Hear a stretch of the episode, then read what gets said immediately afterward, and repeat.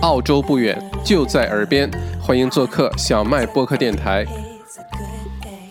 好，我们先播报新闻哈，大家先都找地方坐好，把瓜子儿、茶水都准备上，咱们开始今天晚上的小麦独角兽啊。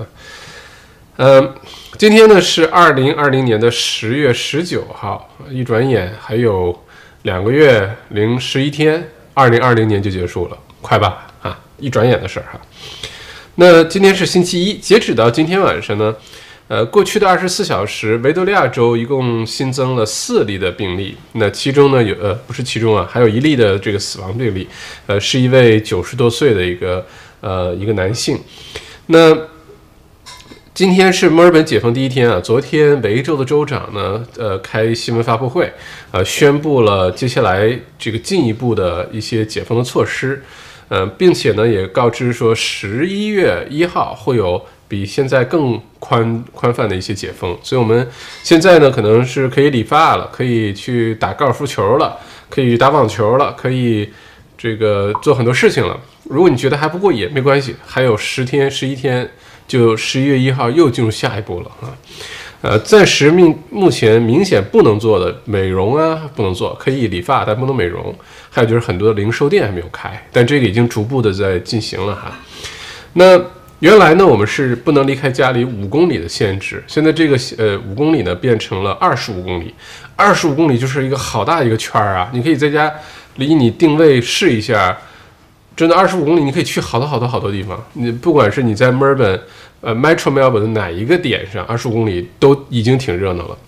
包括今天，像我发现 City 里面很多人，City 里面很多新的面孔啊，看上去像游客或者留学生。嗯，反正可能是生活在 Suburb，然后今天进城了。再有一个呢，就是像 Costco 啊，今天也是忙得不得了。很多人可能之前因为距离限制的问题呢，是不能到 Costco 的。那今天也是就没有不能再忙了哈。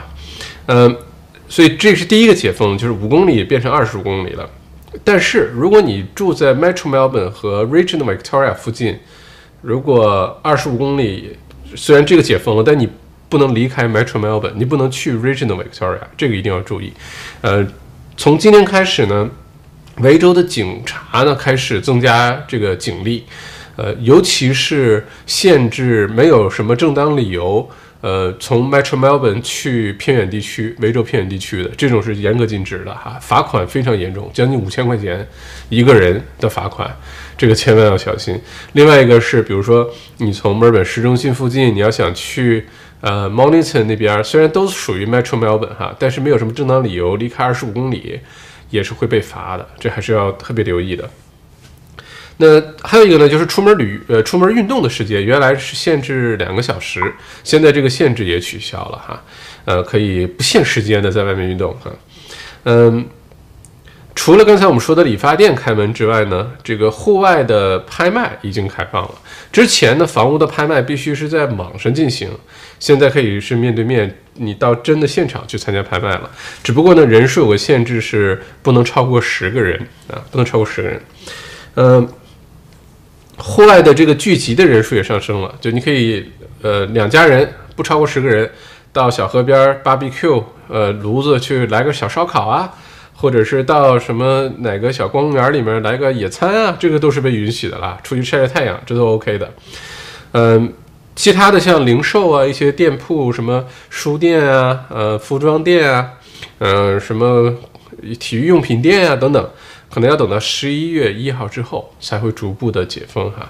另外一个等到十一月一号之后才能解封的就是 hotels，这些酒店啊，都要等到那个时候。那今天这个呃呃这个条件这些政策都出来之后呢，呃也得有多方表达不满哈。那其中呢就包括墨尔本的市长啊。墨尔本市长他是 Sally Cap，他对州长的这个解禁措施呢，觉得力度不够啊。虽然是是有进步，但是力度远远不够。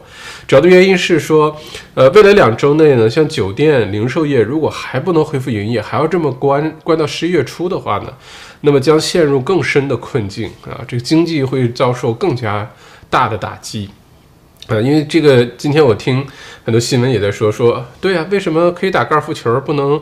一起喝喝杯啤酒呢？啊，就是这个可以理发，为什么不能美容呢？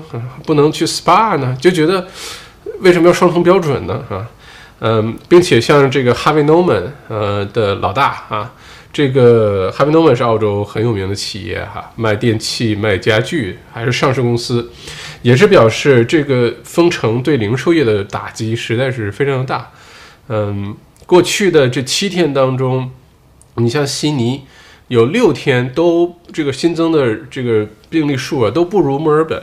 过去的七天当中有六天都不如墨尔本，但是人家悉尼今天也也继续解封，为什么墨尔本就不能快点解封啊？所以这个呃大家还是有些不满情绪的哈。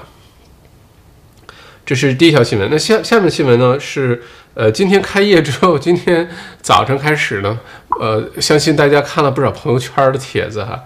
呃，墨尔本的理发店人满为患，好多排长队，一排排了好几十个人的长队。呃，不管是什么样的理发店，都是特别多人。这还不是最夸张的，最夸张的是这个解封政策不是昨天夜里十二点开始生效吗？有些理发店昨天夜里就开业了，昨天半夜十二点以后开业，就有人开始打电话约，就有人开始去剪头发了，就担心排不上。现在很多的理发店，你要是现在想去预约的话，可能要约到这个月底，呃，十一月份、十一月初、十月中都是有可能的。所以现在炫富的新新点、新新的一个点，就是在朋友圈里发：“我已经理过发了，哈哈，我已经做完头发了啊！”这个是不容易的哈，因为要像像这个要排队的，这要摇号的，像前几年抢到手机的那种感觉是一样的哈。呃，我们再看 下一条新闻。呃，自十月十六号，澳洲向新西兰开放了那个边境，呃，新西兰的游客可以来到澳洲之后呢，不是来了三架飞机嘛，对吧？我这个悉尼人民还在悉尼的机场热烈欢迎新西兰呃这个游客的到来哈。但是这个政策当时推出的时候呢，其实澳洲只有新南威尔士州。和北领地这两个地方呢，是对新西兰的游客开放的，而且呃，只有这两个地方对新西兰游客开放。但是这三架飞机满载着这个新西兰的游客到了悉尼之后呢，大家在悉尼的机场都很多人去转机了哈。目前呢，至少有九十名新西兰的游客在悉尼直接转机飞去了维州、西澳和塔州。这个呢，对于维州、西澳塔州是来了个措手不及，因为这三个州呢，其实是并没有对海外的游客开放，包括新西兰在内。但是不知道为什么，这些新西兰的旅游客呢就都去了啊。呃，目前呢是这个呃。维州呢是没有关闭边境啊。维州其实别看之前疫情很厉害，说 lockdown 啊，四级封城啊，但是维州的边境并没有关闭，就是你别别的州的人你想来维州是可以来的，只是别的州不让维州人去啊。呃，另外呢是其他的这几个像刚才说到的西澳和塔州呢，它是有封闭州境的，不让其他的人随便进去的，必须申请许可。所以目前呢，这九十多个人到了这三个地方呢。首先呢是呃有六十五个人来了维州，来了维州之后运气比较好哈，当然是打引号的，就是不用隔离，因为当时维州没说封闭州境啊，不用隔离。但如果其他那三十个人去的西澳或者塔州的话，因为人家的州的边境是关闭状态，所以到了那儿之后没有给你遣返给赶回去，那也不好哈。这个都是新澳洲新西兰就跟一家人一样，但是要求你必须自费十四天强制隔离啊。嗯，这是去了西澳和塔州的两种对待哈。我估计呢，这些从新西兰来的，之所以没有真的旅旅游哈，到新西兰呃，到到新州或者北领地，而是跑去了其他的这几个州，有可能是去看亲人和朋友，这个可能性是更大一些哈，并不是真的是来旅游的，嗯。呃，这个是维州刚才的一些新闻，还是四例。那我们看一下新州，新州呢也是新增了四例，而且都是境外输入病例啊。这是新州今天呃表现的比维州好，过去七天当中只有今天表表现比维州好哈。嗯，再有今天新闻，澳洲新闻主流媒体啊一直在播的一个很有意思的一个事情，值得大家关注一下哈，就是呃皇冠集团，澳洲最大的赌场啊，Crown。Crown Casino 呢，现在正在遭遭遭到澳洲的这个这个相关机构，澳洲政府的相关机构的呃调查，调查什么呢？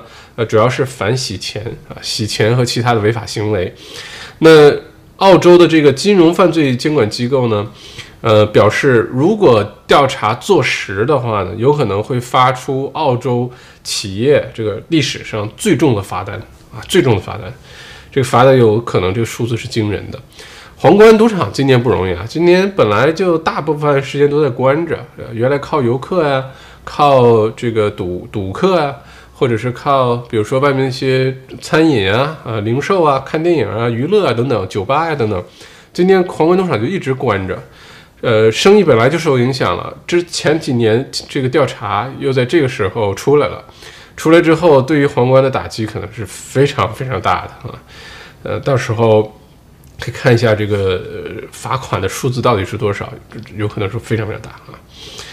呃，再看一下澳洲股市啊，这个如果炒股的朋友今天可能会非常开心，因为澳洲股市今天冲到了过去七个月以来的最高点，呃，尤其是科技类的股股票哈领跑，嗯，而且目前来看呢还有上涨的势头。这个股票的上涨啊，我们在之前的很多 财富公开课有讲过。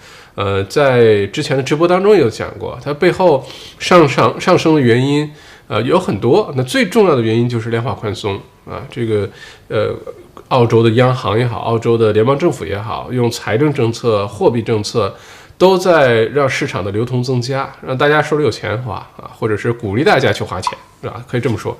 那在这种情况下呢？澳洲的股市就会呃受到就是来很多很多的钱，因为不是说钱到了市场上当中，大家都把它花掉了，用来消费了，很多是用来投资了。那对于个人投资者，也包括一些机构投资者，这些钱去的最好的一个选项就是股股票市场啊。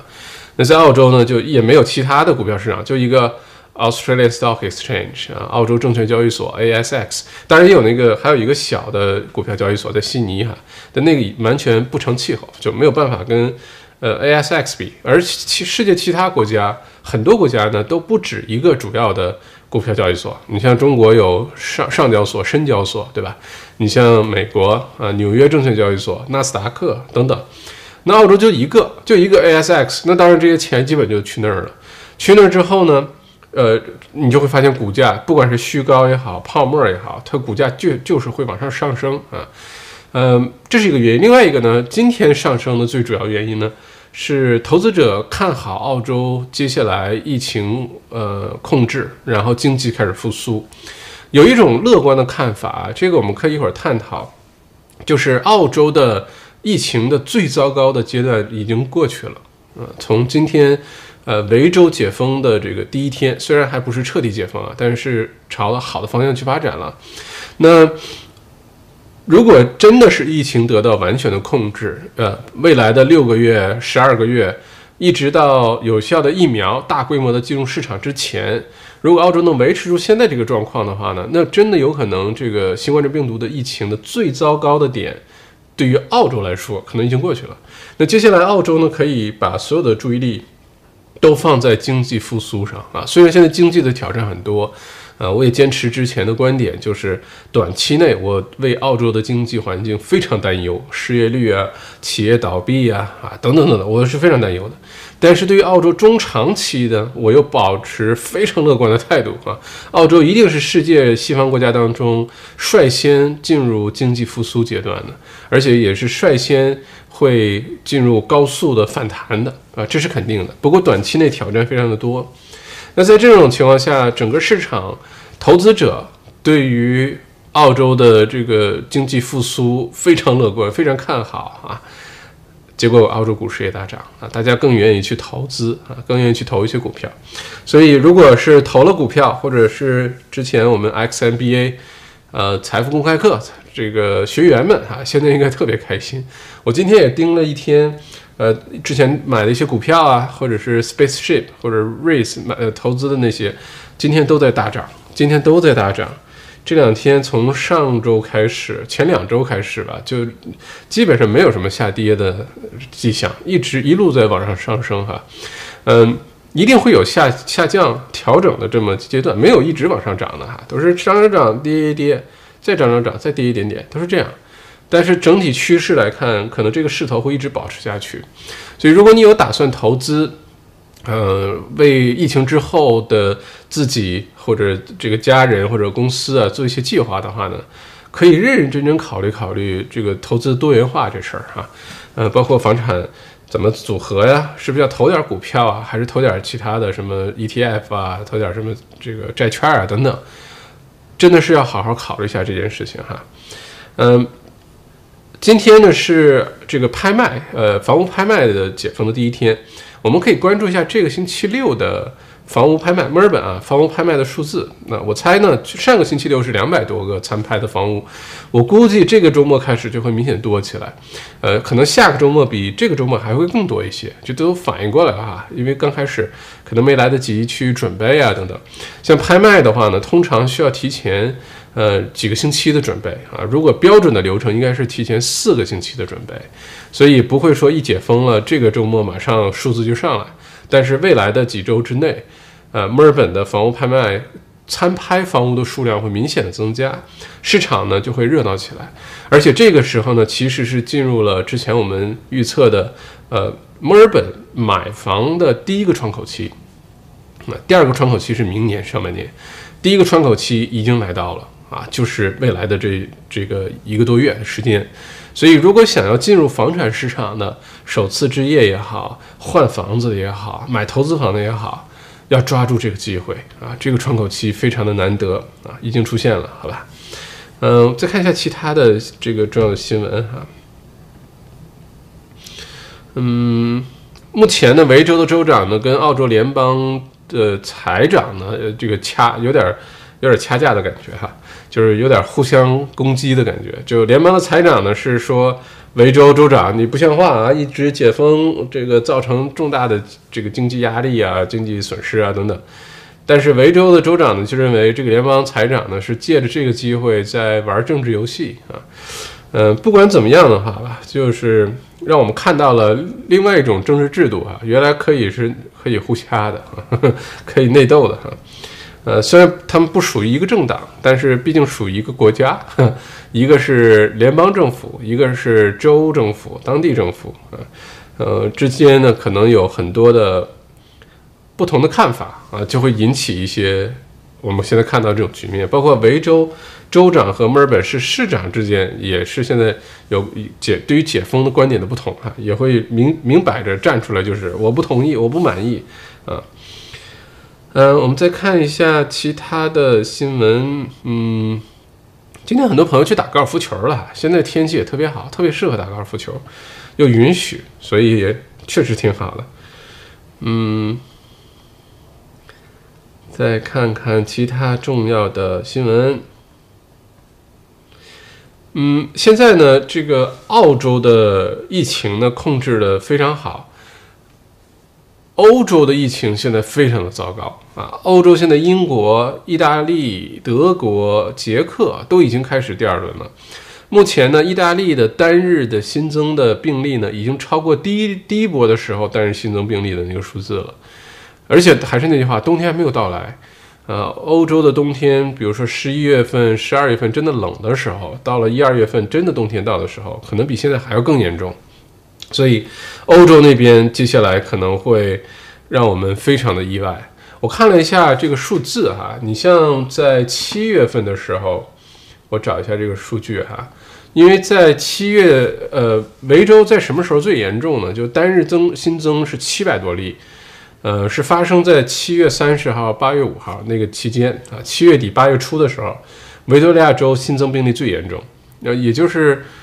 还不到两个月以前哈，一个半月以前啊，一个半月多一点以前，当时单日新增是七百多例，维多利亚州现在单日新增四例啊，或者是一例、两例，就这种数字差的非常的多哈。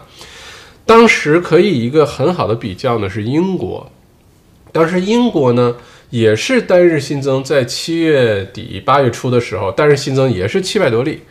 跟当时维州和伦就是当时维州就代表了澳洲了哈，因为澳洲其他地方没怎么增长，主要是维州。当时英国和澳洲增长的新增病例数，二十四小时新增病例数是非常相似的，都是七百多例，都在七月底和八月初。那经过了这一个半月不到两个月的时间，维州现在已经从单日新增七百多例变成单日新增一例、两例、三例、四例。那英国现在单日新增是多少呢？我看了一下数据哈，呃，英国单日新增呢最厉害的日期是出现在十月四号，大概两个星期前，单日新增两万两千九百六十一例。那昨天呢？十月十八号呢？英国的单日新增是一万六千九百八十一例，而昨天维州是新新增了一例啊，这个差距非常的大。你可以说英国人口多呀，啊，你可以说人口英国这个比澳洲人口多，所以它增长快，你可以这么说。但是毕竟七月底八月初的时候，两个国家也好，或者你把维州单拿出来看的话，是非常相似的。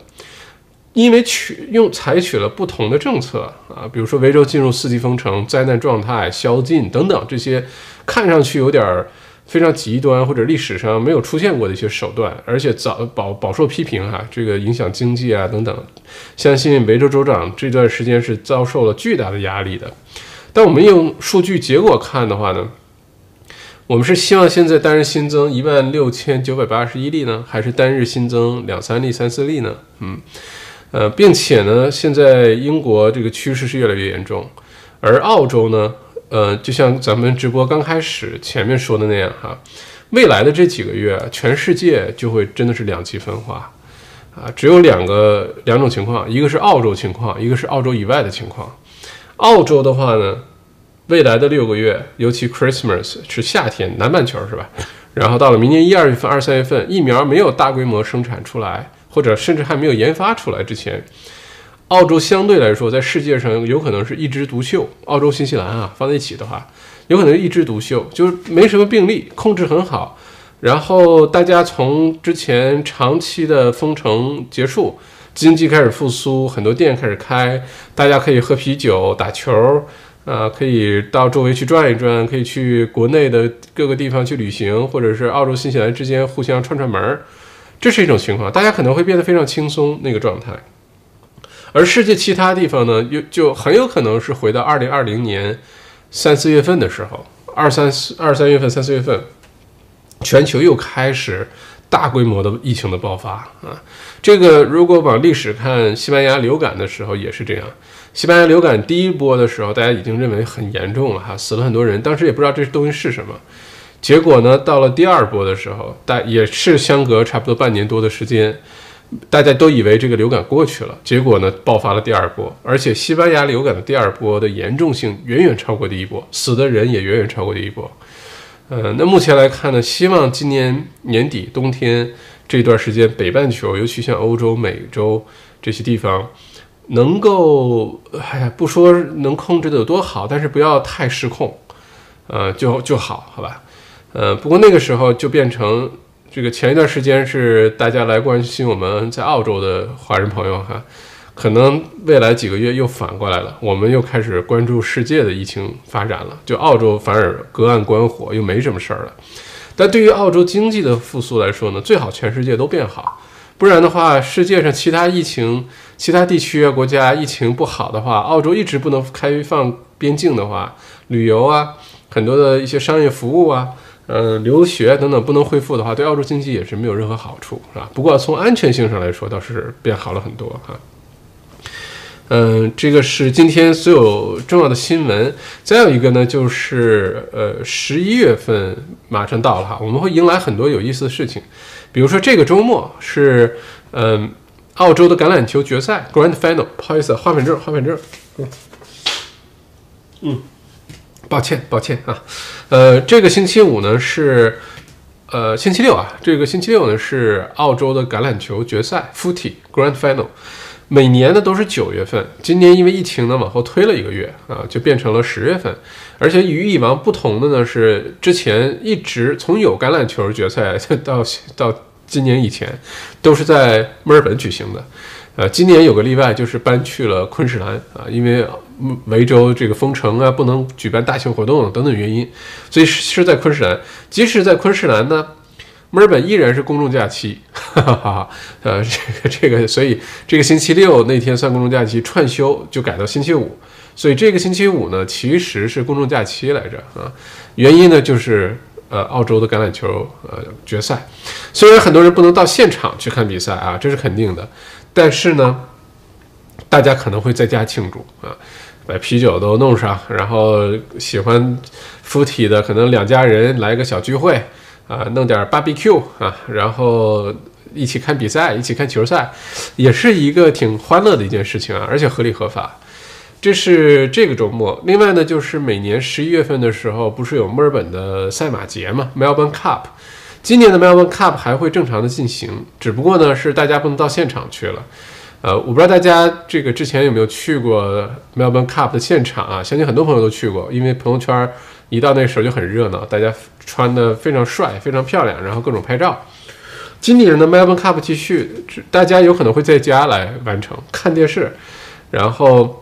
Melbourne Cup 很像是白天的 clubbing，就是你白天一群人聚在一起使劲玩命喝，喝嗨了拉倒啊，然后再去买几注赌赌马呀，也可能也不至于说是真的赌博，就几块钱也也让自己乐呵乐呵哈。今年 Melbourne Cup 还会继续，然后我估计啊，我的猜想，不知道到时候大家看一下这个媒体和朋友圈会怎么样。我估计呢，很多人会把这个 Melbourne Cup 当做一个很重要的节日来庆祝。今年啊，可能那个时候，尤其在十一月份，呃，这个维州已经进一步解封了。进一步解封，假如说酒吧呀这些地方不能去的话，因为酒吧如果能开，那是最好的。很多人肯定跑去酒吧买啤酒、看电视。如果没有大规模解封或者有人数限制的话呢，很有可能很多澳洲人，尤其像墨尔本人哈。就在家自己家后院啊，在家里穿的这个非常正式，但是下面可能穿个大裤衩，呃，人字拖，这是有可能的。你考虑到澳洲人的特点，但上面穿的很正式啊，就像真的去参加 Melbourne Cup 一样，然后把这个家里的澡盆里面放满了各种各种酒，就开喝。那边电视放着，这边买在用着手机买着这个马。然后大家在一起狂喝，这是很有可能的哈。我估计，嗯，到时候会有很多的照片出来，咱们拭目以待啊。这是十一月份，然后进入十二月份的话呢，呃，基本上进入很多企业每年公司的呃年会啊，或者是 Christmas party 啊，就进入这个时候。呃，那个时候不知道疫情到底是不是能按照计划当中，就真的是非常放宽了。真的可以是大家到餐馆去聚餐啊，到酒吧喝点酒啊，然后公司好不容易今年可能大部分时间同事与同事之间都是靠网络 Zoom 呃之间联系的，没准到时候借这个 Christmas party 的机会，大家再聚在一起吃吃喝喝，呃，这个互相拍拍肩膀啊。二零二零年过得不容易啊，大家都在家办公，但比平时还要忙。然后终于又能坐在一起吃吃喝喝了啊！也许这个是当时的那个状态啊。这是圣诞节之前，然后圣诞节之后就反正二零二零二零二零年就这样过去了啊！一转眼还有两个多月就过去了。然后过去之后呢，我们就等疫苗了。明年二零二一年，除了大家可能重新整理一下心情，呃，对自己的二零二零年进行一个复盘反省。呃，给二零二一年好好做一个计划，把今年损失的，明年争取都捞回来，好吧？明年给自己一个大大的成长的一年，呃，然后盼着疫苗的出现，这可能是二零二一年的关键词，好吧？好，这就是今天重要的新闻了哈。我们进入今天的锦鲤环节。嗯，哎，这是谁啊？为什么给我点点个呸啊？我什么也没说呢，我只是播报新闻，我还没说我的观点呢。这是谁点的？是不是自己点错了？该快快快把它撤掉，点回点回赞。哎，气死我了。嗯，OK，这样在朋友在观众观众席上的各位哈，麻烦点一轮赞，好吧？呃，把这个点呸的给它压下去哈，把它稀释掉啊。我还什么也没说呢，为什么就点呸呀？嗯，我们说一下锦鲤哈，说一下今天的锦鲤，嗯。上一次锦鲤，我看大家非常这个热闹啊，非常受欢迎，呃，大几十条的留言。因为上一条的上一次的锦鲤呢是咖啡店，我把这个再给大家看一下啊。这个咖啡店呢是叫做 ROR 啊，这个英文全名叫做 Room of Requirements，呃，中文就是有求必应屋，啊，来自于哈利波特啊，喜欢哈利波特的知道。R.R. 呢好像又是咖啡里面的一种一个专业术语，但我忘了是什么了哈。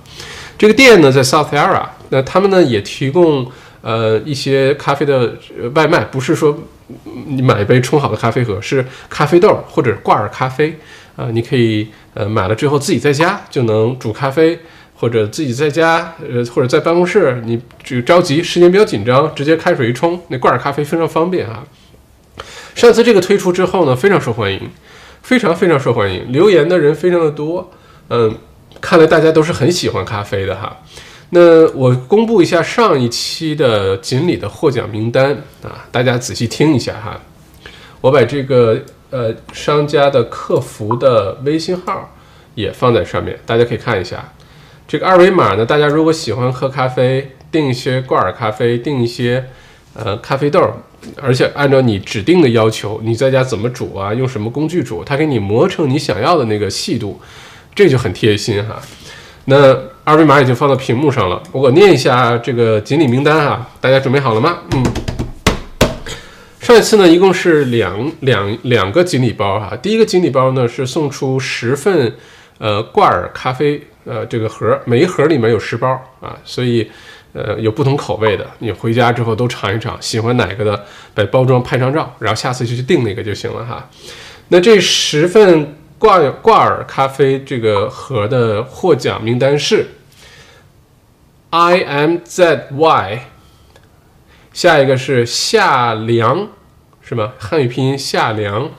第三个是 Lily 罗，第四个是黄老爷，第五个是 Lucy 崔，第六个是 Simon Song S U N G，第七个是王蓝王 L A N W A N G。第八个是 Onkin 陈 O N K I N，然后陈。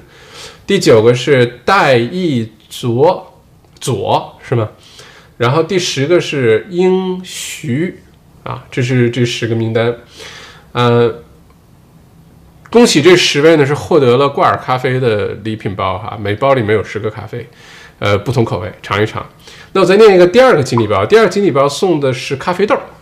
啊，送的叫做 Signature Blend 二百五十克装经典拼配的呃咖啡豆，这个虽然是豆，但是按照你的要求，你跟客服联系呢，可以帮你把它磨成咖啡粉啊，这是多好，还新鲜哈。一共呢是送出八份，我念一下名单哈。嗯，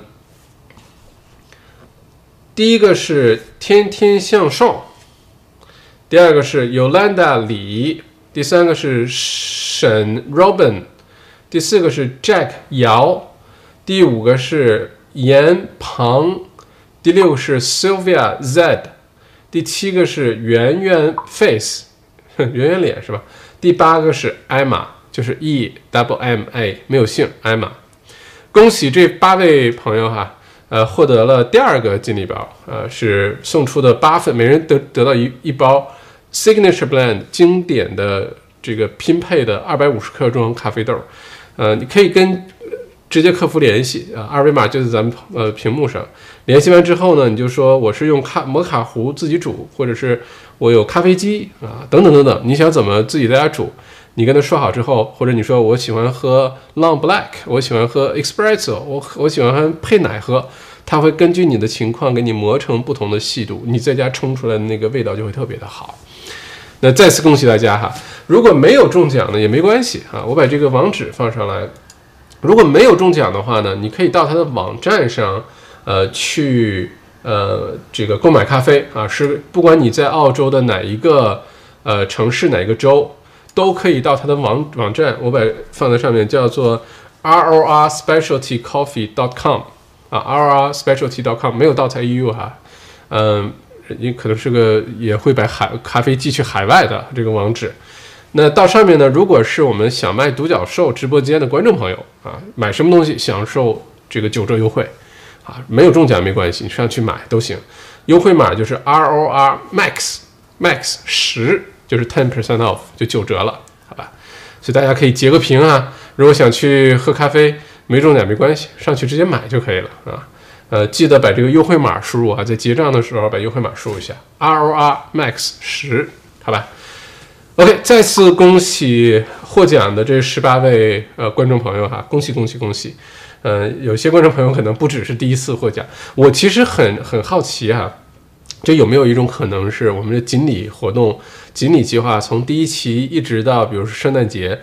每期都能中奖的有没有？我不知道哈，因为我们的中奖概率非常的高啊，经常送出的这个礼品啊、赠品啊，都是十几、二十份、三十三十份、五十份的都有，所以每次留言的话，基本上百分之五十的中奖率甚至更高，经常是这样啊。呃，这次留言的朋友还比较多一些，所以鼓励大家你就多留言。啊，不管是什么，反正中了多开心啊！又不要钱，尝一尝，万一要挺好喝，万一要服务挺好的，万一要这东西挺好吃的呢，对吧？啊，就给自己多一个选择哈。也欢迎更多的锦鲤商家啊入驻啊，我们免费麦校长帮你宣传。疫情之后，这个我们是这个手拉着手，大家互相取暖，互相帮助，互相支持，让生意赶紧快点好起来，好吧？这是我们的锦鲤计划哈，嗯。好，这个是上一次咖啡店的，大家赶紧把二维码啊、网址啊都截个图记下来哈。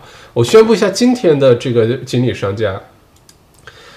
澳洲呢，现在尤其维州解封的话呢，现在已经进入了这个买房的一个窗口期，对吧？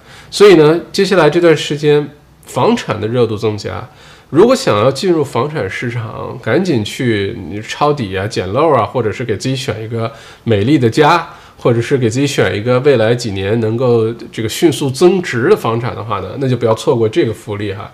今天来到的这个呢是墨尔本买方中介，买方中介呢是一种很有意思的存在，在澳洲本地啊，在这个澳洲人的圈子里呢，买方中介是存在了很多年的，是个很专业、很成型的一个服务类别。什么叫做买方中介呢？就是大家如果平时买房，比如说你买个公寓啊，或者你去买个买个豪宅啊等等，往往你打交道的那个中介呢是卖方中介。卖方中介什么意思呢？就是他为卖家服务的。比如说卖方中介服务的是开发商啊，开发商给他房源，卖方中介把房子卖了，开发商给他佣金啊，所以这个中介是为卖方为卖开发商啊这个提供服务。嗯，如果你买的是个二手房。那二手房的话呢，其实卖房那个业主雇的一个中介，中介把这房子卖出去，然后呢，也是这个业主付佣金给啊这个中介，所以这类中介呢都叫做卖方中介。卖方中介说白了就是给卖方服务。那其实呢，在澳洲呢还有一种存在就是买方中介，买方中介呢就不服卖方，只服买家。这个什么意思呢？比如说，有的时候你有一个基本的诉求，你说我就想买一个呃自己自己家住的房子啊，地呢，比如说至少一千平方米，呃，至少比如说在 Brighton 这个区啊，要靠海多近，走路十分钟一定要能走到沙滩边的，呃，至少有五个卧室的。呃，然后不能是什么什么的，里面不能有什么什么的，你可以提出各种条件，这是一种。或者在澳洲最常见买方中介服务的对象呢，其实是投资者啊，专业的、职业的房地产投资者最喜欢用的就是买方中介，就把你的条件都提出来，我要一个什么样的房子，价格区间是多少，然后呢，要能满足我的一些税务的一些要求，然后它的租金水平大概在多少，呃，增长率要在多少。嗯，这个人口组成应该是什么样？然后把这条件提完之后呢，就由买方中介去天天上上这个市场上去找，做功课、做研究，呃，找到了之后，然后把这些房源提供给这个买房的这个投资者，然后做选择。投完买完之后，哦，好，就这几个一选，然后去跟对方交涉成交。呃，买方中介的费用呢是。这个买房的人哈，这个投资者也好，或者自己买自住房的人，他来支付费用给买方中介啊。而在澳洲的法律规定呢，是买方中介不能收两边的佣金，就是中间这个中介不能既服务了开发商收了一部分钱，又服务了买家，又收了买家一部分这个佣金或者服务费，这个是违法的。在澳洲的话呢，你只能服务一方，或者再也再具体点说，你只能收一边的钱。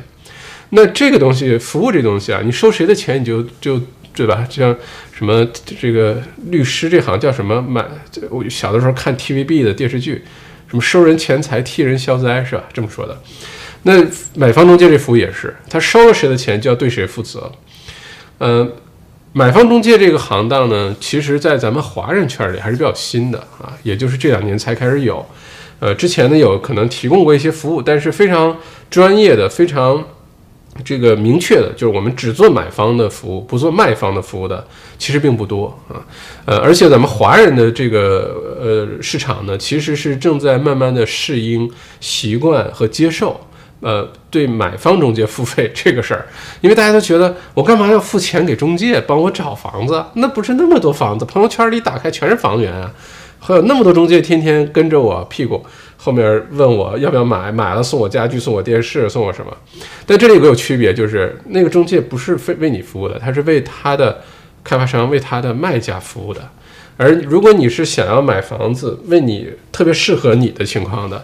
你有可能可以考虑一下买方中介，而这个付费这事儿呢，在还是那句话，在本地市场、澳洲人市场这么多年特别常见，而在咱们华人圈慢慢慢慢的这个出现，慢慢慢慢大家去适应，但这个服务的意义非常的大哈。今天的锦鲤商家呢是叫墨尔本买方中介，嗯，墨尔本买方中介呢，它有这个两个锦鲤包哈，呃，我给大家说一下，找一下它的。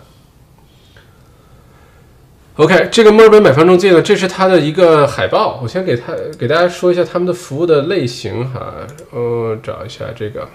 OK，所以墨尔本买房中介，它这是它的介绍哈。首先呢，呃，是墨尔本第一家致力于服务华人买方群体的地产机构啊。呃，只服务买方，不服务卖方，这个分清楚哈。就是说，它不是怕它，首先它不能收。开发商啊，或者收卖房子那一端的这个呃佣金，他只能为你服务，只能收你的钱，然后为你的利益最大化服务，好吧？专注于澳洲地产类的知识分享与教育服务啊，也就是说，是站在买方的角度为大家分享很多的信息和呃一些课程，这个很大的区别。大家呢有可能。呃，参加过一些地产的讲座啊，参加过一些地产的培训啊，等等。作为以投资者的身份啊，但这其实是一个悖论来着。大家有没有想过，就是说，如果这一方要卖个东西给你，但是他开了一个讲座给你的话，那他是不是在讲座当中会有一些？呃，诱导性的信息就是让你去买他的房产，让他你买他手里有的楼盘，这样的话，他可以通过买卖这个楼盘获得佣金的收入，对吧？是这个逻辑啊。呃，也也没有说什么呃这个呃无可厚非啊，因为这是他本职专业。但是呢，呃，如果大家你的对于房产市场的信息，对于房产的知识都来自于这个途径的话。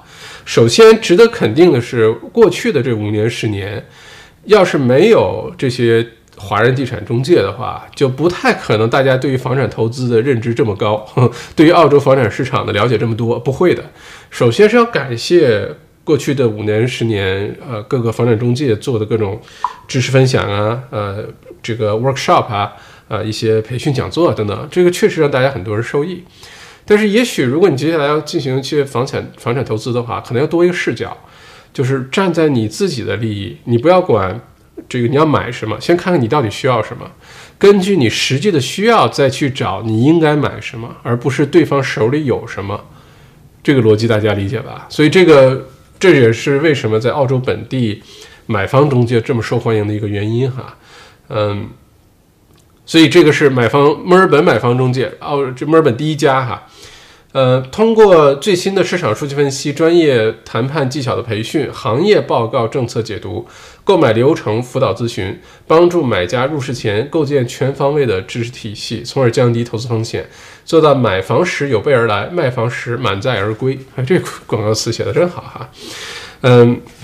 其实大家在投资房产之前，应该多花一些时间，好好的学习和研究一下，因为这个市场变化多端，有些信息呢又很贵。你像订的有些报告，靠捞这一些报告，一年好几千块钱啊，才买份报告。我们个人投资者可能很少真的会花那么贵的钱去买报告。这样的话，有一个专业的机构给我们提供，或者他们花钱去花一年花个几万块钱买各种报告、信息、数据分析回来，把这些有要有有用的信息，针对你要买的房屋类型、区域、城市给你分享一下，对你可能帮助就非常大。再有一个呢，就是买房子啊，一定是先受教育，就先要有理念、有策略，先知道你要买什么，什么东西真的适合你。然后根据这个框架去找这样的房子，而不是说这儿有一个楼盘，它有它的位置有多好，它的设施有多齐全，开发商是谁，所以你赶紧买它吧。这是完全两种逻辑啊！一个是有一个东西，我劝你说这个东西好，赶紧买它；另外一个是我问问你，你到底需要什么，然后能不能帮你找到一个这样的这个房源。完全两种逻辑，所以大家可以去了解一下哈。那这个今天的锦鲤商家墨尔本买方中介呢，是送出两个巨大的锦鲤包啊，真的是巨大的锦鲤包哈。我这海报放出来哈。第一个呢是，呃，第一个锦鲤包呢是呃送出价值一万澳元的一个服务，呃，是帮你去参加，比如说房产的拍卖。或者是 private sales 帮你去代表你去跟对方，呃，对方的中介也好，对方这个卖家也好，等等，直接去沟通。呃，如果你在墨尔本买房有困难，不管是语言的问题，还是对澳洲墨尔本市场不够了解，还是你看到房源了不知道怎么去谈，能把它谈下来，那这个服务呢，就是干这个用的啊，也确实让非常多的买家受到了这个恩惠，嗯。这个服务，据我了解，尤其适用于你要不然就是买个豪宅，买个四五百万、一一两千万的豪宅，这服务就太有价值了，能能给你省下好多的事儿。另外，有的时候去跟对方谈判，很有可能分分钟谈回来的价格就远远超过这个服务费啊！这是已经发生过很多次的一个案例哈。嗯，或者就是你可以让这个买房中介代替代替你去拍卖，参加拍卖。把这房子拍回来，这是可以的。代替你去买房子，这是可以的哈。这个服务的收费标准就是一万澳元，呃，还是比较便宜的。澳洲本地市场收费的这个标准呢，多少钱？一般最便宜的可能是五千块钱起，就非常简单的一些服务，呃，代替你也是跟对方沟通沟通就五千块钱了。如果是比较多的要拍卖要花很多时间的话呢，一般两万两万五千块钱每一个 deal，这是澳洲本地的一个标准收这个服务费哈。那第一个锦鲤呢，就是一个名额，一等奖一万澳元，价值一万澳元的房产代理拍卖或者是 private sales 出价沟通谈判的这个服务，一直给你买到你免满意的这个房子为止哈。呃，这个送出的第一份锦鲤。第二个锦鲤的话呢，是呃墨尔本买房中介呢会在十一月的八号推出一个他们针对买家的一个培训课程。这个立场就非常的客观和中立了，就因为它不是为了卖给你某一个楼盘，或者卖给你某一个开发项目，不是，而是站在你的角度啊，跟你说一说买房当中需要学习、了解、知道的那些知识，呃，这个 auction 是怎么参加的，auction 当中要注意什么，private sales 怎么去跟对方沟通，谈判当中怎么去谈价格。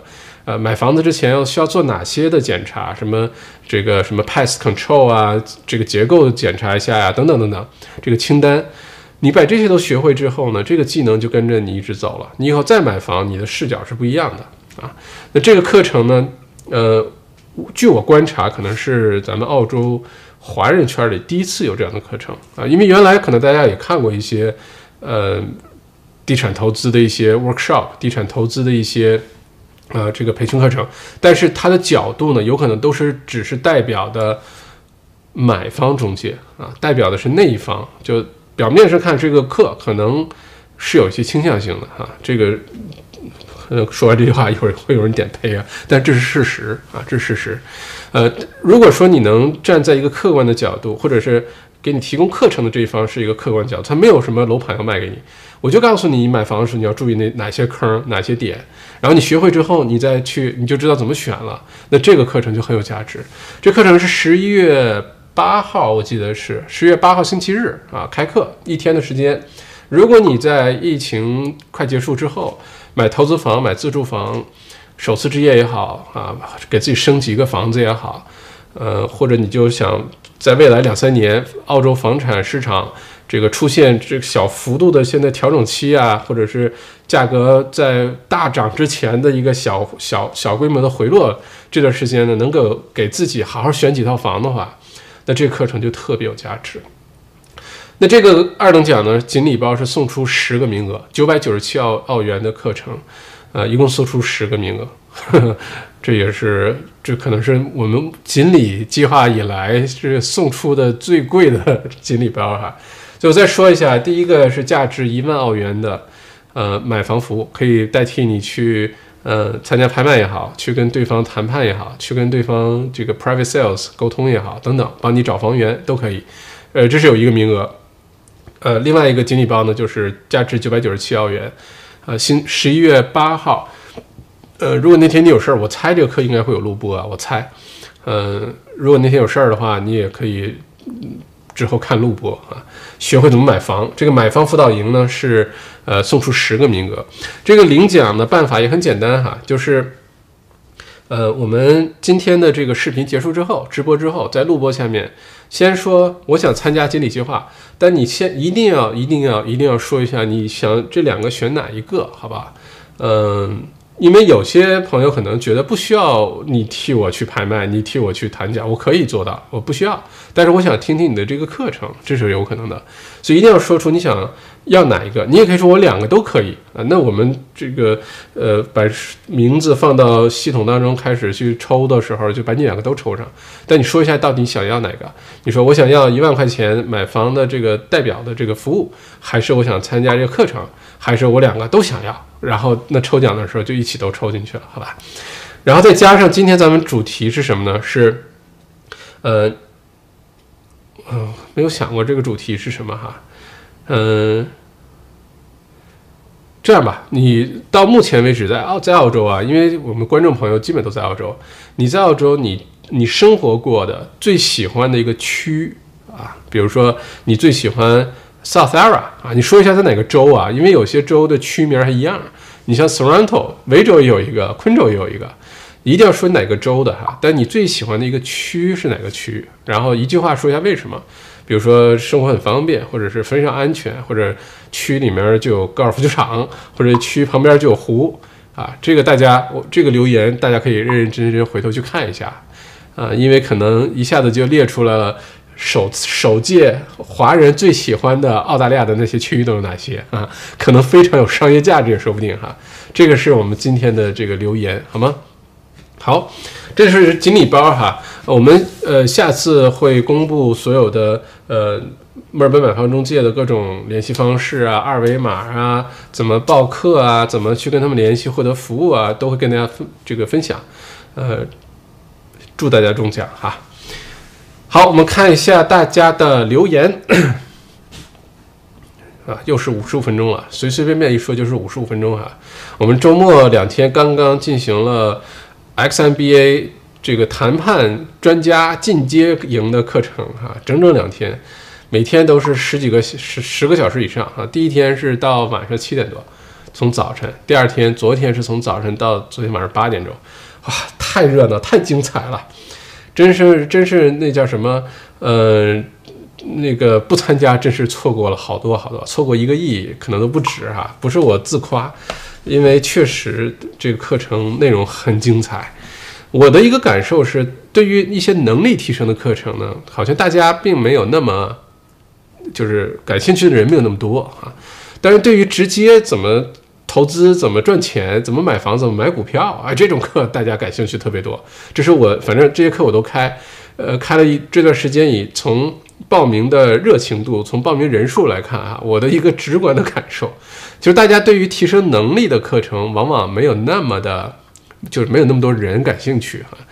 嗯，这是一个很有意思的观察。但是这个周末呢，我们五十几位学员一起度过。太有意思了，我自己也学了好多好多的知识，到现在很多的时刻都记忆犹新哈。也希望这个这个周末大家都过得愉快，然后在之后的各种谈判当中，能够游刃有余，因为我们生活当中，大家可以把所有你跟其他人沟通的这个过程，你去跟中介、跟你的房东、跟你的老板、跟你的下属、跟你家里人，所有的这种沟通，其实都可以把它理解成为一种谈判啊，嗯，并且呢，不要觉得谈判就是要跟人吵架，谈判有的时候就是为了实现呃更好的一个结果才去谈，是一种很高级的沟通方式，而不是吵架啊。不过。OK，我们先开始那个哈，开始跟大家呃互动。嗯，刚才说到哪儿了？呃，徐英说：“麦校长您好，最近几个月一直听您直播，了解了好多信息啊，真的吗？太好了！昨天下载了 Raise 和 Spaceship 两个软件，问一下，如果每周定投，周几比较合适？谢谢。哎，这个没有关系吧？我是周三，周几应该是没有什么影响的，应该你固定这星期几都差不多，而且你早两天晚两天。反正收益它不像比特币，对吧？今天这么高，明天那么低。嗯，我觉得周几都可以，只要你养成习惯，固定往里投就行。我自己定的是星期三，这两个 A P P 我定的都是星期三啊，所以供你参考哈。艾米猪，请问校长，现在出门还要戴口罩吗？要戴，要戴啊，一定要戴，不戴口罩是罚款的。除非做运动可以不戴啊，骑自行车啊、跑步啊，呃，可以不戴。平时你出去在外面走路一定要戴口罩啊，呃，还没有说可以不戴，我会一定会告诉大家的。我估计十一月份之后，哪怕十一月一号不说，呃，那十一月中、十一月底之后就可以不戴口罩了，这是我的看看法。之前说有一种呃猜测呢，是圣诞节之前都会要求维州一直戴口罩的，但是大家想一下，那口罩夏天戴还是蛮热的。还是蛮热的。如果你愿意戴，继续戴，没有人管你啊。你是为了想在这儿晒一个四方块的这个图案出来，还是为了花粉症啊？还是不想买口红啊？呃，什么原因都可以。你要愿意戴没问题。但我猜法律强制戴口罩这个限制的解除，有可能早的话是十一月一号，晚的话是十一月底就会解除了。但目前为止还是要戴口罩的啊，这个千万记住啊。Crystal，哈哈，Lucy 约到了唯一剩下的位置。OK，Hybert，Hybert，哎，我刚才是不是错过大家的那个留言了啊？是的，欧洲现在已经大爆发了哈，现在爆发的还还很严重。嗯，Hybert William 说墨尔本可以剪发了，我已经预约了 Tony 老师。对，Tony 老师是理发师的统称是吗？祝大家都能早日约上理发的那个 appointment 哈。呃，Harry 朱去年就有过新闻专题片调查皇冠，对的，嗯，大家上 YouTube 去找 Sixty Minutes 啊，就是有点像咱们原来国内的焦点访谈那种节目，叫六十分钟。Sixty Minutes 就专门深入调查过这事儿啊，里面很多令人震惊的镜头画面，呃，这个犯罪分子把什么卖毒品啊，或者是其他的一些非法所得的一些收入现金啊，怎么拿到赌场换成筹码。然后你再换成钱，再换成现金就洗白了，就不能证明这个钱，因为没人知道你在赌场里赢了多少钱，输了多少钱，对吧？就很多这种画面，大家要感兴趣可以去看一下哈。嗯，包括去年还是前年，皇冠赌场在中国大陆的这个呃分支分公司啊。被直接警察上门，然后给抓走了好多人，而且判刑了都啊！原因就是在中国大陆，因为大陆是不允许赌博的嘛。你在大陆公开的这个宣传鼓励这个赌博，把大家带到澳洲来赌博，所以以这个罪名。虽然赌场当时在大陆说的是，呃，欢迎大家到赌场来旅游、来休闲、来住啊、来按摩、来呃 SPA、来吃、来看电影、来购物。当时说是这么说的，但其实是鼓励大家，嗯，有有有几个人大老远飞到澳洲，住在赌赌场，是专门来吃他那的东西，或者去那看电影、买东西的，对吧？所以这感兴趣的大家可以去 YouTube 上查一下哈，呃，很容易就能找得到。嗯，天命小草说，政府皇冠。政府罚皇冠是杀鸡取卵，洗钱这些政府一直都是睁一只眼闭一只眼。本来赌场就是黑社会控制，今年政府没钱了，开始杀鸡了啊！我发现天边小草非常有自己的观点哈，非常有自己的看法和想法哈。嗯，不过每个人都可以有自己的想法和看法哈，也而且每个人的想法看法可以非常不一样啊。Outworks 校长，昨天我的第二个视频上线了，Spaceship 开户存取分红详解，请有兴趣的朋友来观看。我的频道是金玉投资理财经验分享，哈哈。呃，这个 Outworks 呢是我们 WeTribe 我被内容创业营的营友，哈哈。所以呢，请大家鼓励一下哈，请大家支持一下。如果你对 Raise 和 Spaceship 感兴趣的话，那可以去 YouTube 叫金玉投资理财。呃，经验分享是吧？我还没有看过哈。不过如果你喜欢，呃，这类的话题，可以去关注一下哈。Angry Old Driver 校长好，上期您提到了一只股票叫 Triple M，请问股票代码是什么？股股票代码就是 M M M，股票代码就是 M M M，三个 M 啊，你去查一下就行了啊。呃，Triple M 最近也是涨了很多，我看今天这个股票涨得怎么样啊？既然聊到这儿了，咱们就多说一个。我一般用的是雅虎 Finance。呃，这个网这个这个网站哈，雅虎还是存在的啊，没还没有还没有消失啊。而且雅虎 Finance 这个网网站是很多投买股票、投资股票的人特别喜欢的一个网站，因为上面信息非常的全，很好用啊。哦，今天又涨了百分之四点六二，嗯，这个股票目前来看，过去的这一个月一直上涨的趋势。从差不多两块七涨到现在三块三毛七，这涨幅还是非常好的哈。如果看六个月的话，也是涨；一年的话，涨得就更厉害。从今年的话，从今年年初一月份的啊，从今年年初一月份的三毛三涨到现在三块四，涨了十倍。这个公司，好吧，呃，股票代码就是 M M M 啊，名字叫 Marley Spoon 啊，嗯。哦，我没有我我买了这家公司股票，但我没有想到它今年年初到现在涨了这么多啊！这个我没有想到，嗯，有点意思，有点意思啊！它是它是呃德国这家企业啊，是专门做餐饮类的，呃，值完全值得大家关注一下这家公司。和 Red Bubble 这两家公司都是我这个特别关注的，呃，也推荐给大家。希望大家如果投资股票的话，对你有些帮助哈。继续看大家的留言。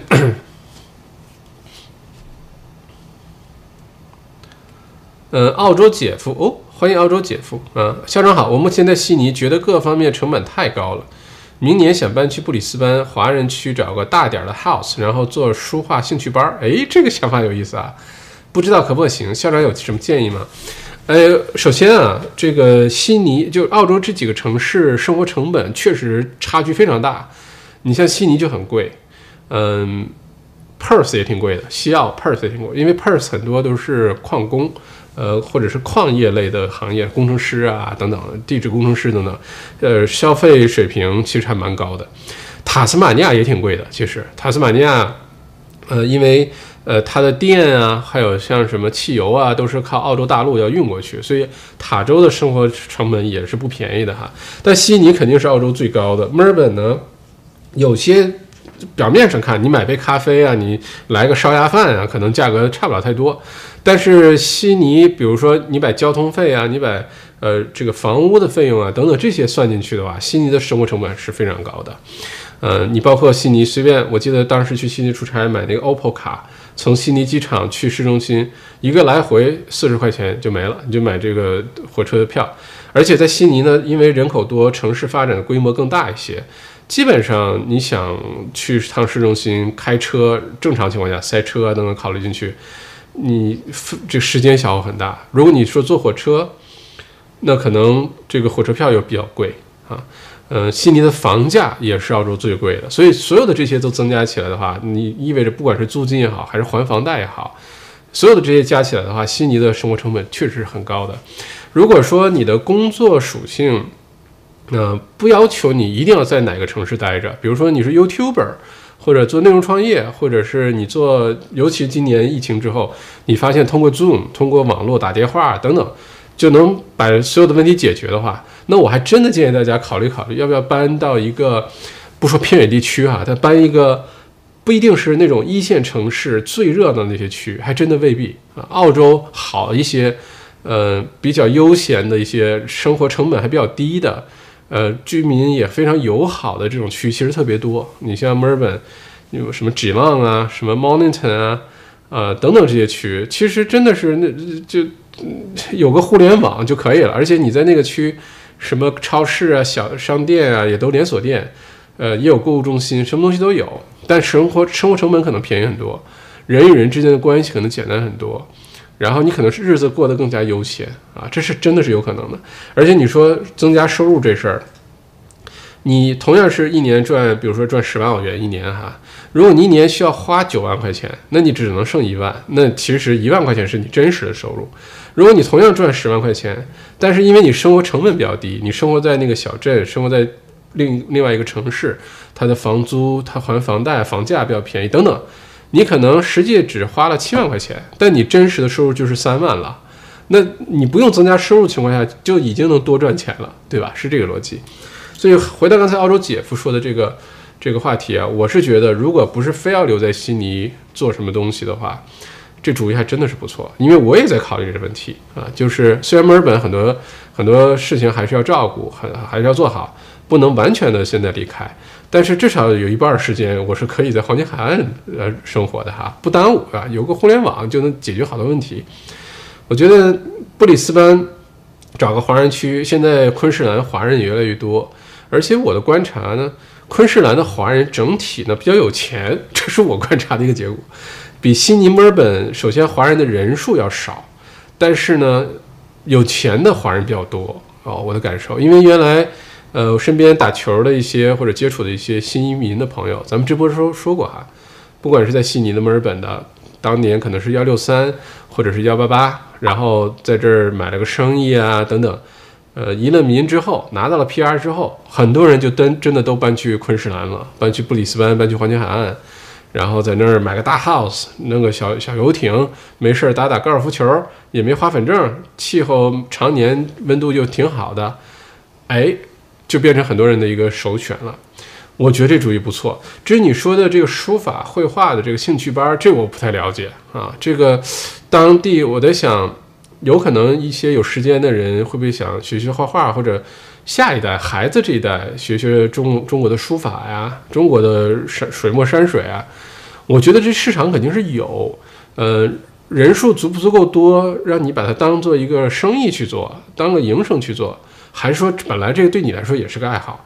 如果本来对你来说也是爱好的话，我觉得这事儿就 no brainer，就你就去做吧，我觉得肯定没问题，肯定有人愿意去学这些东西哈。而且布里斯班，嗯，现在各个方面建设的也很成熟。未来几年，不管是奥运会啊，还是嗯，这个整个昆士兰，因为澳洲如果有一些新的东西发展，一些新的科技，一些新高科技的基建的一些项目，可能都会在昆士兰先开始。我是很看好昆士兰，嗯，就是都还是短期内挑战很多啊，失业率现在昆士兰非常高，因为旅游啊。因为农业啊，因为这个教育啊等等，现在遭受很多的压力。这但是去澳洲也是各个州都这样。但稍微往远点看呢，我是觉得昆士兰前景非常的好啊。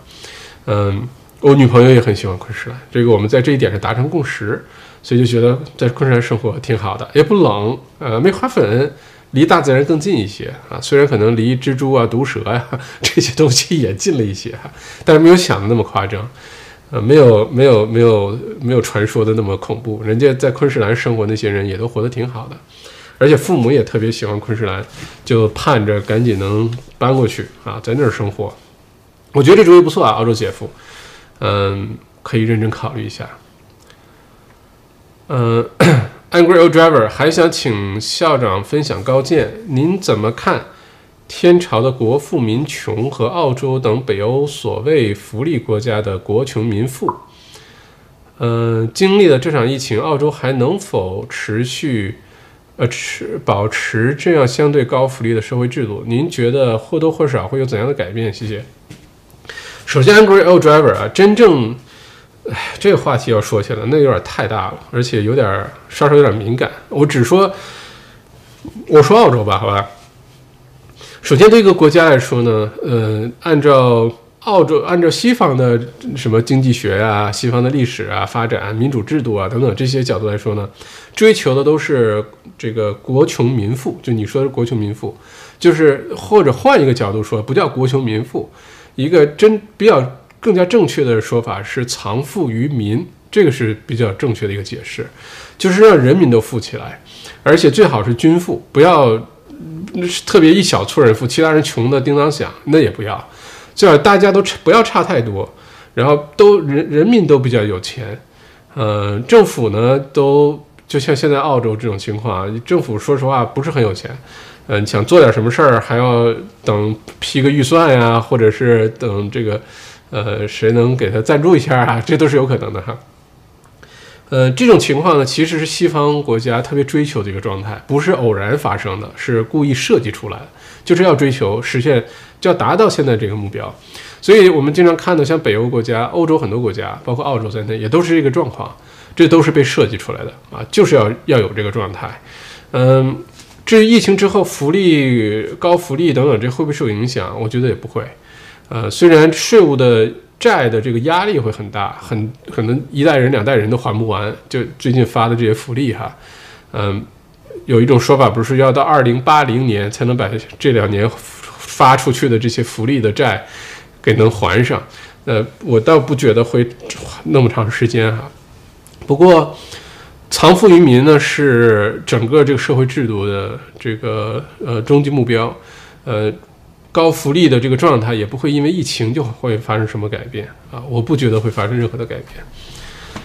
你说其他的像什么税率啊，呃，什么 Centrelink 的这个津贴有哪些调整？这肯定会调整的，随着社会的变化，随着不同阶段的变化，肯定有调整。但整个的这个原则性的这种状态是不会有变化的哈。嗯，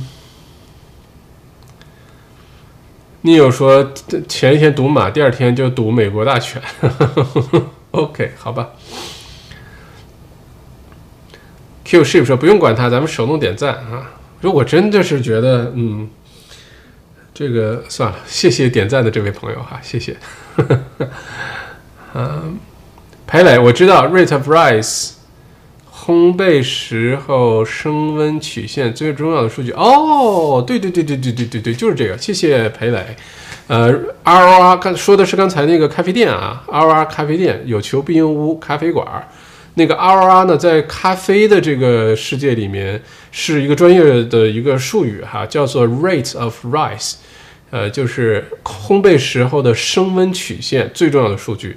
就在烘这个豆儿的时候，看这个豆儿温度提高，然后这个豆儿就变成什么样了？哎呀，突然之间这个温度，这个豆儿是最好的状态，赶紧停下来，然后这个豆儿就烘好了。这为什么？因为这个烘温度不同，呃，方法不同，可能我们喝到咖啡口味就不一样，对吧？哦，这我谢谢裴磊哈，估计就是这个原因，R O R 叫这名儿，再加上老板可能是哈利波特迷，取了一个一语双关的好名字，R O R，嗯。米里说：“大家澳股最近买什么？中澳关系不好，能源股还能买吗？啊，Fortescue 铁矿石股最近有点小下跌，正好是这个补货的好机会。Fortescue 是我会长期持有的一个股票，还有什么 Triple M、Red Bubble，嗯，非常值得考虑。嗯，再看看下面大家留言，我就不每一条都读了哈，看看大家有没有什么。”想问的问题啊，或者有意思的一些评论，Sylvia Z 说：“谢谢校长，谢谢 RR，超喜欢咖啡。”嗯，啊，Sylvia Z 是中奖了是吧？好，恭喜你啊，恭喜！啊，这些都是中奖的锦鲤观众哈，圆圆 face，谢谢校长，英徐第一次就中奖，恭喜恭喜！HC 说：“校长好，上次中了你的红酒还没有收到，因为我还没有寄出去呢，因为上个星期特别的忙啊，嗯。”而且我要先从先让酒庄给我先发两箱来发，呃，我们说送三箱是吧？先发三箱来，发收到了之后，我还我去邮局要买那个一一个单瓶装的那个四方的小纸盒，然后要一瓶一瓶，因为就我自己啊，我要我我来给大家装哈，所以要等我稍稍有些时间，这个星期如果我收到酒了，就开始给大家发货，每一瓶装进去给大家贴标，然后送到你想三十六瓶酒。呃，都包好，可能是一大堆酒，可能要分批的拿去邮局，然后贴邮票给大家寄过去，所以需要一些时间啊，耐心等待。但你中奖了，一定有酒喝，不要着急哈，不要着急，一定有酒喝啊。收到之后记得打开，一定要醒啊，一定要醒个半个小时，四十五分钟再喝，呃，不然这个酒醒和不醒差别非常大啊。嗯，卓耿耿卓因为花粉过敏想搬到布里斯班，麦校长可以推荐一下哪个区比较好吗？我关注的不是布里斯班哈，我我关注的是黄金海岸，就是对我来说那是一个追求生活的地方。现在我也在研究这些区，所以现在太早了，我也不好说哪些区真的好。我我也在跟当地的朋友不停的聊，然后自己上网上做功课。嗯，原则上是不要去 Surface Paradise，这是我现在的一个结论，就是不要去游客特别多的区。你要去的话，往里面走，去那些居民区。嗯，等我研究完了哪些区我觉得真的挺好的，可以给大家分享一下，大家可以到那些区看房哈。但千万不要哪儿热闹去哪儿，千万不要看你平时去旅游和你真的搬到那儿去生活，那真的是不太一样。布里斯班我也在研究，但布里斯班我还就真的不是特别了解，嗯，不像对墨尔本或者悉尼一些区那么那么了解。但是以麦校长这么这个勤学好问的。呃，这个这个精神哈，一定很快就会对布里斯班环境海岸有个非常全面的了解。到时候给大家好好讲一讲我的研究成果，好吧？Lucy 崔，谢谢校长，不客气啊。黄海报啊，刚才放了。李明轩刚看完 Crystal 直播，锦鲤就来了，哈哈，是的。嗯，Harry 猪说，请过一个老外买房中介，还是很管用的，真的是，真的是，大家。你现在不接受这个概念没关系。你觉得我为什么花钱雇中介帮我找房子？我自己不会上网吗？我自己不会看朋友圈吗？没有关系，这个观念的转变慢慢来。呃，它有它的道理，它的存在。为什么在澳洲本地买方中介能存在这么多年，而且做的好的公司很多，一定有它的道理啊！大家慢慢观察这事儿。墨尔本买房中介谢校长，不客气哈。嗯，小宗怎样留言？上次留言是不是留了不对？就是我们这这个直播啊，每次完事儿三五分钟，它的录播版本自动就会到 YouTube 上，到我这个频道里。你就只要关注我的频道，点赞，然后在下面留言，我会在上面把留言格式写出来。比如说，我想参加锦鲤抽奖，我对哪一个锦鲤包感兴趣，然后咱们今每一次会有一个主题，你就比如说你最爱吃什么呀？疫情之后你想学什么呀？想去哪儿旅行啊？我们这次的主题呢，就是你在澳洲生活过的最喜欢的一个区，呃，区名和州，把这州也记着写着啊，不然不知道是哪一个州的这个区。然后为什么？一句话，你就为什么特这么这么喜欢这个区？好吧。然后大家真的是可以看看这留言啊，我很期待，我估计这个留言含金量会非常的高。李倩倩，interesting agent for buyers I。Would like to join the manager plan？不是在这儿留言啊，李倩倩，是我们一会儿录播的时候，咱们现在还在直播呢。录播下面留言的主要原因是让没有办法看直播的朋友，在未来两三天之内都有机会参与进来，而不是只是必须现场啊，是给大家都有这个呃灵活性啊。宾利彤哈，这个呃周末收获非常大啊，我也收获非常大，谢谢谢谢，是我们的学员哈，啊是童斌是吧？哦，OK，那 Tally Co 麦校长，麻烦你可以说说对 Templestowe 董卡斯的意思看法吗？自住房有小孩，谢谢。我觉得家庭，呃，生活的话，董卡斯 East，呃，董卡斯 Donvale Templestowe 绝对好区，你你就买就对了，就不用就不用再犹豫了。呃，不要买公寓哈，这个是这个可能禁忌，在都如果买到这些区了，千万不要买公寓，你可以买。呃，townhouse 你可以买 house，尤其是为了比如说离学校近啊，呃，生活方便一些等等，你可以买个 townhouse，这是没有问题的。但是千万不要买公寓，能买 house 当然最好哈。你会发现 Templestone 的地都比较大，嗯，目前很多的街道街区呢还没有开始分割。呃，很很容易找到一个 acre 啊，什么四千多平方米的地啊，都容易。哦，因为我原来在 t e m p l e s t o w 也住过很呃很长一段时间，印象好极了啊。Doncaster East、Donvale 都是，交通也很方便。虽然没有火车啊，虽然没有呃什么 tram 啊、train 啊这些，但开车首先很方便。另外有 bus 啊，你可以开车到附近那些什么什么叫 park and ride 对吧？就把你你把车开到那儿停在那儿，那有个停车场。然后你就上 bus 去 city 啊，什么都很方便，啊，这几个区没有问题，非常的好，又属于墨尔本的东区，推荐啊。King 麦校长还会觉得明年三月份是低点吗？呃，会，我觉得还是会的啊。嗯，Kim，请问麦校长，澳洲新房会有甲醛超标吗？据我了解，从来没有过。就比如说，一般我们在国内买房都要先放一放，对吧？窗户门都打开，这个刚交工前几天不要去住啊，等等。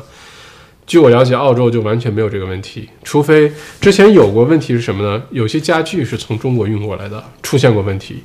呃，我这是当时身边有朋友从中国运那个木头床，啊，整个家具都是从中国运过来的，其中有个床是木头的，睡完之后呢掉头发，然后当时最开始呢是以为是不是这个房房子里的油漆有问题，啊，或者是房子里面装修用的什么东西有问题，后来怎么查都没有问题，因为这些。都是在澳洲本地符合澳洲标准的，什么多乐士啊这些油漆，恨不得喝下去都没问题。就比如说刷到墙上，就一直找不到原因。后来就检测，做各种检测，后来发现是他那个床啊，各种东西都超标。然后这床是在国内买的，运过来，特漂亮啊，大木头床，又是什么雕花啊，什么是什么精美什么什么特别稀有的木头就不知道了。这个是反而要小心的。澳洲本地的建筑标准、建材的标准还是很高的，大家完全不用担心哈。李明轩校长，悉尼机场到市区其实只花两块多车费就可以了。先坐四百四二零路到 Coward Street，呃，Corner Burke Road，Mascot。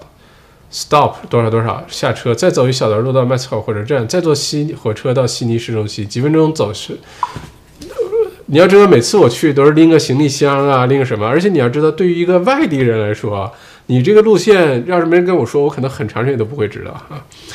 嗯嗯，不过谢谢你，居然两块钱，每次反正已经花出去了，我假装没看到你这条信息哈。嗯，OK。天命小草说 dj dri 现在打折，全场八折。他 今天进城买了个镜头，哦，恭喜恭喜！确实啊 dj dri 现在打八折。我订了个望远镜，呃 下次等不知道有没有货啊？呃，已经订了，收到了之后跟大家分享一下。我觉得望远镜很，我不知道为什么会喜欢这些奇奇怪怪的东西，但是喜欢望远镜喜欢很长时间了。之前这个对打猎很感兴趣的时候研究。”然后最近有的时候看看这个墨尔本市中心，窗外就是市中心，看看哪些楼正在盖啊，盖的怎么样啦？那个大吊车里面有没有人呀？工地有多少人在干活？每天在干什么？就很感兴趣。然后趁着打折订了个望远镜啊，到了之后跟大家显摆显摆啊。嗯，Chilton 有女朋友了不起啊。OK，叉叉叉 N，为什么每次订的酒到货需要一个多月就？就很好喝，不过速度太慢了啊。呃，主要的原因还是一方面呢，酒庄现在不是每天有人上班的，就为了给大家发酒，而且酒庄很远啊，开车一个半小时从市中心，呃，是专门要有人去酒庄，就为了给大家发酒才去的。所以如果就一单两单这种情况，可能就不会嗯来回三三个多小时跑一趟去发酒，嗯，而且还有各种限制，对吧？现在另外一个是很多。酒呢，一旦交到了，比如说 Fastway 也好，还是尤其澳洲邮政前一段时间特别慢，什么东西都延迟，呃，这个时候呢，酒庄可能就已经失去控制了，因为酒已经被这个快递公司或者是澳洲邮政已经取走了，然后如果在那儿发生延迟，就会出现各种问题，所以这段时间可能这确实是会慢，需要大家多多理解，多多包涵哈，嗯，反正这酒嘛，不怕酒。酒不怕酒啊，早晚会收到，收到时候就喝起来就会觉得更好喝了，是吧？啊，一定会让大家收到酒哈，这个是肯定的。不过之前一段时间如果慢的话，就请大家多多包涵。嗯，叉叉叉 N N 麦校长，请问买方中介英文怎么说？是不是成交才去收费？哦，买方中介或者叫 buyer's agent，或者叫 buyer's advocate，呃，这是最常见的两个名字。嗯。就是说，帮助买房，buyer 就是买买方，对吧？帮助你去买房的，呃，收费标准不一样，呃，通常会先收一部分费用，因为不可避免的有些就是占便宜的，你就来为我服务吧，然后都把我找完了，信息提供完了，最后不付钱没影了，这种情况肯定会有的，所以通常来说是要预付一部分费用，然后达成结果之后再付一部分。那每个中介的收费情况也不一样哈。呃，也许有那种就是先服务成交了再收费，也许也有，但这种可能收费最后就会贵一些，可能自己权衡一下哈。Family 郭，第一次看直播支持，好，谢谢，欢迎新的观众朋友哈，记得点赞关注啊，我们很快就四千了，呵 呵加油，嗯嗯，叉叉 N 校长觉得 V Fitzroy Gardens 旁边的公寓值得投资吗？Julia 说，嗯。在布里斯班，华人一般住 Sunny Bank 啊，Sunny Bank 我是还去过好多次，好吃的很多。Sunny Bank，Sunny Bank 我感觉啊，在布里斯班的位地位很像是 Box Hill 对于墨尔本的地位，或者是对于像 Chatswood、Burwood 对于悉尼的地位哈。Sunny Bank，呃，Sunny Bank Hills，McGregor 是吧？这都是好公立学校学区，还有附近 Robertson、Eight Miles Plains。呃，Rochdale 生活方便，去 City 上班直接上 Pacific Highway，去 Go Coast Sunshine Coast 开车直接上 M1 或者高速 bus 都很方便。谢谢茱莉亚啊，茱莉亚看来是生活在布里斯班是吧？那以后要多向你请教哈。不过三里半其他这几个区我都有听过，但我可能没什么印象，开车路过啊等等。但是这个 Sunny Bank 我印象非常深刻，因为去那儿吃过几次东西。之前呃去出差。如果到了呃 Brisbane 想吃华人的好吃的，就去 Sunny Bank 啊。Chilton DJ DJ，我想买的都不打折，那说明你想买的都是好东西啊。就不要总惦记着什么哈苏啊，像什么呃徕卡呀，或者就 偶尔也可以可以考虑索尼啊、佳能啊，可以考可以考虑一下哈。叉叉叉，理解了，谢谢校长啊，不客气。天命小草打猎打猎需要测距仪、望远镜，用枪的话可以考虑。OK，看来这天命小草什么都有研究哈。我订那个望远镜就是带测距的，带那个 range finder 的。呃，诶，我的那个新订了一个高尔夫球的 range finder 哪去了？找不到了。呃，高尔夫球我最近原来买那个很便宜，三四百块钱一个就能看那个那个果岭或者那旗离你多远，然后你选杆儿。这次呢是 Garmin 新出一个，你看的里面是带这个球场地图的，哇，这个高级了，迫不及待的赶紧要去用一下。呃，所以我定那望远镜也是带测距的，是 Range Finder 和 Binocular 是一体的，就你看的时候，你就知道你看那个东西离你有多远，然后最多能到一千一百米，好，所以我特别盼着这东西赶紧到货哈。嗯，Clouds 哦。Klaus 是《吸血鬼日记》里的那个名字是吧？Klaus 邓霍巴特房价涨得有点厉害。呃，我们之前有说过，像霍巴特啊、珀呃阿德雷德啊，或者是北领地啊等等这些地方呢，首先房价基线就比较低啊，就一般来说，可能呃在墨尔本你想买个稍微像样点的房子，没个七八十万，对吧？悉尼 一百万往上等等。但你到霍巴特呢，可能能看见四五十万的房子，也许看上去可能也挺好啊，所以它基数比较低，它随便涨几万块钱呢，就觉得涨幅很大。另外一个呢是人口的波动，因为人口本来也比较少，像整个塔州五十万左右人口，所以这些人口呢一波动呢，对于房价的波动也比较明显。但是呢，从城市规模、房产市场整体来看的话呢，就不要为。不要不要被短期的一些大幅度的波动来影响，就觉得哇，这个区的房产市场增长很好，要在这儿投资，还不是啊？原来我说过这个观点，除了澳洲啊，除了悉尼、墨尔本、布里斯班、布里斯班包括黄金海岸，呃，特别值得投资以外呢，呃，如果你特别长线，你可以考考虑阿德雷德，否则其他的城市呢，适合买自住房，但未必适合买投资房啊。这个是我的观点，而且。也不只是我一个人的观点，是很多对于澳洲房产投资的一共识啊，就是本地的这个专门投资房产的一些人的共识。就这，你要是生活在阿德雷德、霍巴特、Launceston 等等，你买个自住房那是无可厚非，没有问题。但如果你是想买投资房，那你还是应该找那些人口基数大、人口增长比较稳定。经济发展比较综合啊，创造的就业机会比较多的城市，你可能会更加稳妥，收益会更好哈。OK，呃，还有吗？嗯，天命小点不不没必要两个测距哦，一个是打高尔夫球的测距，用途不一样啊。一个是打高尔夫球的测距，一个是望远镜里的测距，它完全是两个不同的不同的场景哈。Klaus 校长好知识就是吸血鬼日记来的，哈哈，我可喜欢看吸血鬼日记了。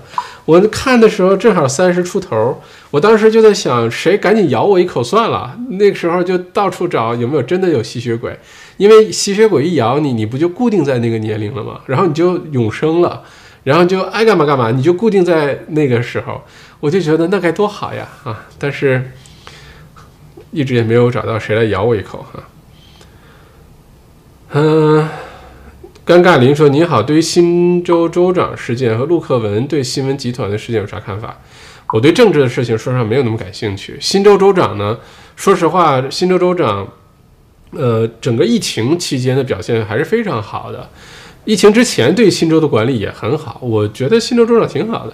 只不过呢，一些个人的一些事情被挖出来了。说实话，到目前来看，我也不觉得他真的哪个地方做的特别的错。”当然也有可能是没让你看到真的错的那些事儿哈，这个政治的事儿你永远也不知道。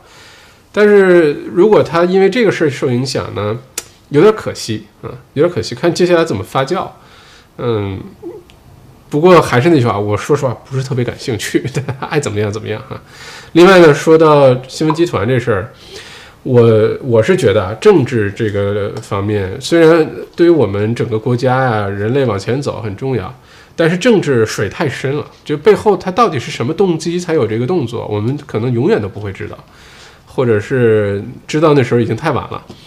所以这些事情我，嗯，对我个人而言啊，我很少花时间去或者分分我的注意力去研究这些事儿，呃，可能是我个人这个这个这个注意力的安排哈。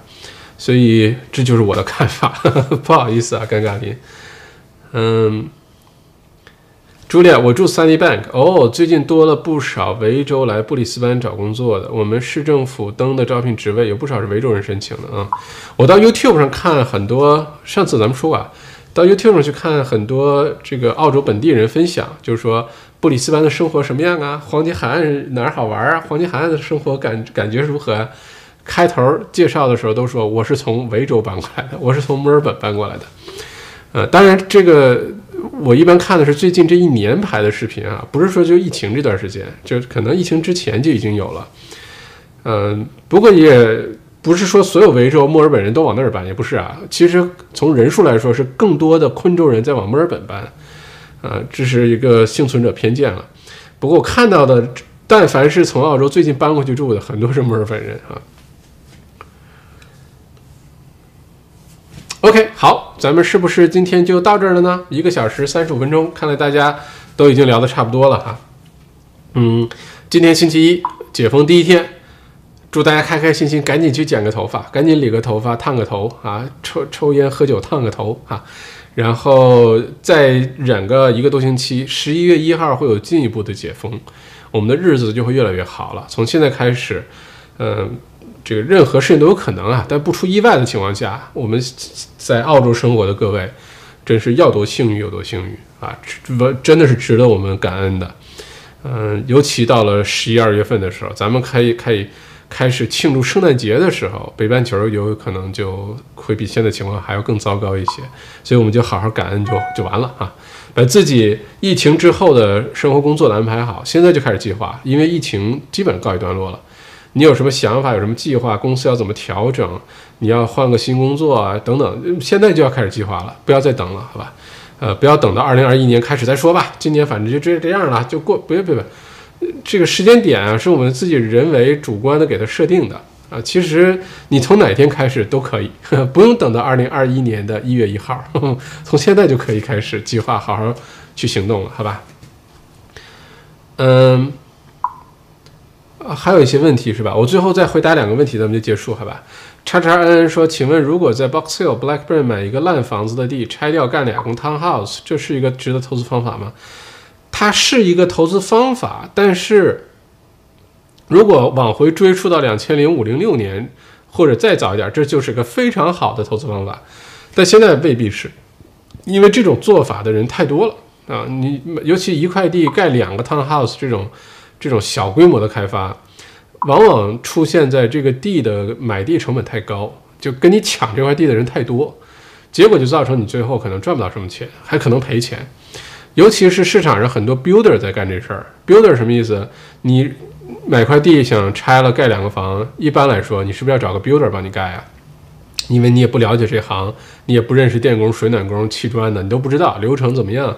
分分钟你自己盖的话就会赔钱。嗯，而且 home builder 可以，你专门干这个，你又没有牌照，你是不能干这事儿的哈。那问题就来了，如果 builder 说我也去买块地盖个房，我只把自己人工赚回来就行，我不用再多利润，那你跟他就没有办法竞争，因为你买了地盖了房，你要先把 builder 的钱付了，他的人工付了，你才剩下的钱才是你的利润。所以呢，你如果是一块地盖两个 townhouse 这种这种小规模的开发，如果你没有什么经验，没有什么好的关系，比如说没有什么特别好的 builder 可以合作。或者你没有什么特别好的房源的这个来源，比如说你就能买到特别便宜的地，那那那厉害。否则的话，因为买地成本过高呢，绝大多数情况下可能都不赚钱。你要有个心理准备，好吧？这方法本身没有错，但问题是你是不是这个方法当中最有优势的那个角色哈？嗯，Klaus 说，欧洲这次第二轮疫情爆发会间接对澳洲产生。我跟你说，世界任何一个大的地区疫情爆发，对澳洲都会有影响的，都一定会有影响的。因为澳洲的经济就是开放式的经济体，非对海外其他国家的依赖很重。澳洲不能自己关着关边境，自己靠自己就能拉动内需，就经济能大发展，这澳洲做不到。所以，任何一个大的地区，亚洲、欧洲、美洲、非洲。非洲可能没有那么大的影响吧，但是只要有问题，澳洲都会多多少少跟着受影响的哈。嗯，OK，好，那就这样，祝大家愉快的一周，好吧，开开心心的一周，多出去晒太阳啊！啊，澳洲的好日子就要来了啊！OK，好，然后记得一会儿到我们下面留言哈，点赞关注。这是前两个条件，第三个条件留言，一会儿一结束了，我就在下面公布留言的，呃，这个格式，你就按照这格式，你就我最喜欢的区是哪儿，哪个州的哪个区，原因是什么，然后我要参加锦鲤报名，好，我要买房，好吧，我要我要上课，我要学习怎么买房都可以。好，谢谢大家，谢谢点赞的这两位，呃，点呸的这两位啊，不知道为什么点了呸，但是更加感谢。呃，各位恩公恩婆哈，谢谢大家点赞的这一百零一位观众朋友，非常感谢啊！多帮我点点赞，把点呸那两个就给稀释掉了，嘿嘿嘿，假装他们不存在了哈。好，祝大家晚安，咱们星期三晚上八点见，公布锦鲤名单，好吗？然后星期三号有一个也有锦鲤商家已经计划好了的，到时候可能大家会更喜欢，到时候星期三晚上见哈。